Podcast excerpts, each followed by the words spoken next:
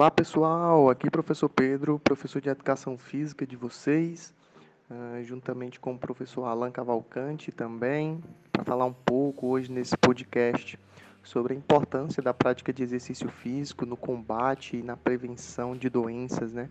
A gente está vivendo aí uma crise na saúde, é um problema muito sério e a gente vai entender um pouco melhor como é que funciona o nosso corpo, como é que o nosso corpo reage quando ele, estimulado corretamente pela prática de exercício físico, pode nos proporcionar benefícios né, de evitar muitas vezes ficar doente, contrair uma doença, é, nos defender melhor, reagir de uma forma diferente, algumas vezes também uh, fazer com que a gente se recupere mais rápido caso a gente adoeça. Então a gente vai conversar agora com o Alan.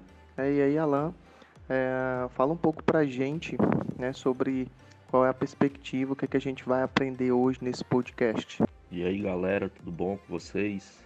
Professor Alan, professor de Educação Física do Fundamental 2, também com o professor Pedro, né, como já foi explicado para ele. Nosso grande objetivo aqui é fazer com que essa temática seja esclarecida juntamente com vocês e que diante desse cenário que a gente vive hoje, né, de um grande problema de saúde coletiva, saúde mundial, a gente consiga entender qual a relação que existe entre o exercício físico e a melhora da nossa imunidade.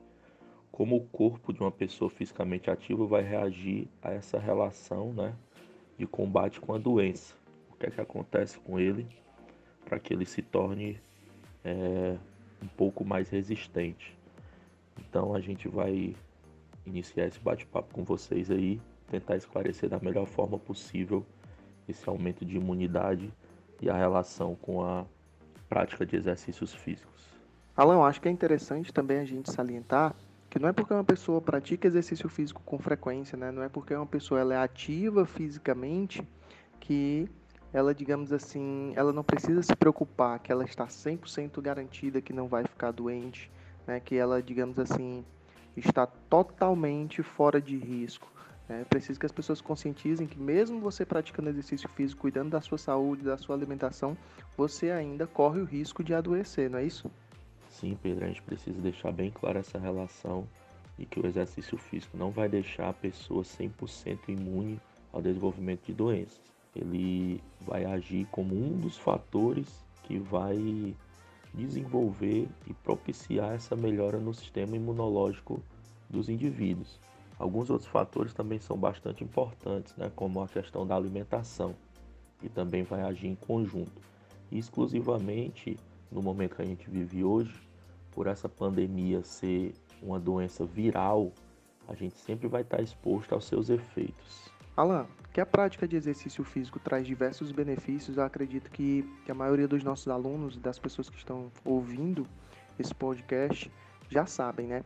Mas vamos falar um pouco mais sobre a relação da prática de exercício físico com a nossa imunidade, né? Com o sistema imunológico da gente, com, com a nossa defesa, a defesa do nosso organismo. Tem como você falar um pouquinho, explicar como é que funciona essa relação? A gente primeiro precisa entrar num consenso de que o exercício físico ele precisa ser desenvolvido de forma moderada. Esse é o nosso primeiro conceito, para que não venha a ter uma sobrecarga no nosso organismo. Né? Então, partindo desse ponto, a gente precisa seguir duas linhas de raciocínio. A primeira está relacionada ao aumento das células combatentes de infecções no nosso organismo, que são os leucócitos, né? Mais precisamente, mais especificamente, os linfócitos. Essas células elas têm a função de destruir células tumorais ou infectadas por vírus. Então, o exercício físico vai fazer com que esse, entre aspas, exército combatente a infecções ele aumente e seja mais eficaz. Já no outro fator, a gente entra na questão da, do exercício físico promover a diminuição do estresse. E como o nosso corpo ele funciona de maneira harmoniosa, com interrelação entre os sistemas né, nele existentes, sistemas nervoso, endócrino, imunológico, a redução do estresse faz com que o organismo se fortaleça e fique menos suscetível a diversas doenças. Então, isso vai fazer com que o nosso sistema imunológico possa se fortalecer. Para o pessoal entender melhor, a gente pode separar né, que os benefícios a curto prazo e a longo prazo em relação à prática de exercício físico. É lógico que a gente deve encarar a prática de exercício físico sempre como um investimento, né, sempre como algo que vai nos trazer mais retorno a longo prazo do que a curto prazo. Porém, existem também os benefícios que são proporcionados de meio que de forma imediata. Né, e aí eu queria, Alan, que se fosse possível você falasse um pouquinho sobre esse tipo de benefício que são proporcionados rapidamente através da prática de exercício físico para o nosso cotidiano, para o nosso dia a dia. O que, que acontece no nosso organismo quando a gente está praticando e logo após a gente terminar a prática de exercício físico. Bom, exatamente como você citou aí, é importante a gente sempre conscientizar que os benefícios da prática do exercício físico eles virão com o tempo, até porque um programa de treinamento ele precisa ter continuidade, né? ele precisa ter um desenvolvimento natural dos níveis né? e das formas dos exercícios. Mas assim, falando dos benefícios, a gente precisa dividir, classificar esses benefícios em três tipos de benefícios. Existem os benefícios físicos, que são os que vão ser vistos né, no corpo do indivíduo. Existem os benefícios psicológicos barra cognitivos, né, que são os benefícios mentais para a mente. E existem os benefícios sociais, que também vão é, atuar de forma nas relações entre as pessoas. Nesse caso dos benefícios imediatos, a gente foca mais na questão dos benefícios psicológicos né, e sociais já que os benefícios físicos a gente só vai conseguir depois de um programa de treinamento relativamente bem desenvolvido. É, então, partindo desse ponto, os benefícios psicológicos né, eles vão acontecer principalmente pela liberação de substâncias, de hormônios que são responsáveis por essa sensação de bem-estar, que são a serotonina, a dopamina, e a endorfina. Né? Eles ajudam a combater essa questão do estresse, da fadiga, da autoestima, é, que é a relação como as pessoas se veem. E já na questão social, essa interação entre outras pessoas, troca de experiências, é, falar das suas dificuldades, das suas é, motivações, isso também vai gerar um grande benefício para essas pessoas praticantes de exercício físico. E em longo prazo, a gente também tem diversos benefícios, né? Como é, o aumento da capacidade respiratória, o controle da pressão arterial, né, o combate à diabetes tipo 2. A gente tem benefícios para o corpo como melhora da coordenação motora, do equilíbrio, melhora a qualidade do sono, melhora a força, resistência. O que mais? A gente tem benefícios como melhora a capacidade de você pensar, de você raciocinar, de você se concentrar em uma atividade só e dar o seu melhor naquilo. Então, a prática de exercício físico ela traz diversos benefícios a longo prazo também. Alan, e os exageros, né?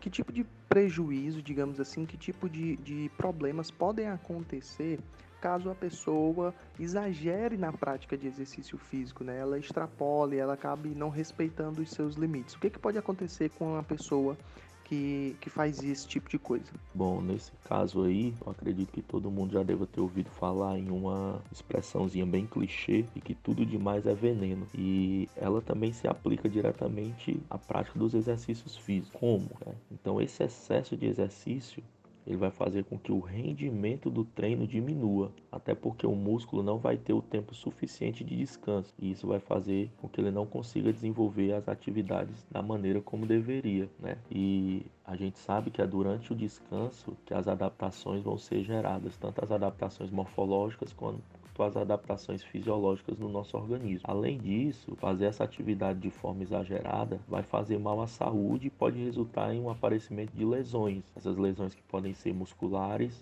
ou lesões articulares, também levando à exaustão e à fadiga muscular extrema, o que vai fazer necessário a interrupção imediata dos treinamentos. Já é o caso do overtraining, né? Que a gente chama, que a gente é, é, classifica essa interrupção dos treinamentos. E como é que eu sei que eu estou entrando em um processo de overtraining? Existem alguns fatores que vão indicar que você pode estar entrando ou não nesse fator, que são tremores e movimentos involuntários nos músculos, cansaço extremo, perda de fôlego durante durante o treino, dores musculares fortes, aquelas dores que só passam com a utilização de alguns medicamentos, né? Então, chegando nesse ponto, é necessário que você procure um médico e veja realmente o que está acontecendo no seu corpo para que você possa tratar, né, essa descompensação nos treinamentos, digamos assim. E trazendo para o nosso momento atual, a gente também sabe que essa, esse excesso de treinamento ele vai gerar um, um enfraquecimento né, do nosso sistema imunológico, como a gente já falou, e pode gerar o desenvolvimento de infecções do trato respiratório, fazendo com que o indivíduo fique mais suscetível a gripes, a resfriados, o que não é legal até para a questão do rendimento do indivíduo em condições normais e para esse momento que a gente vive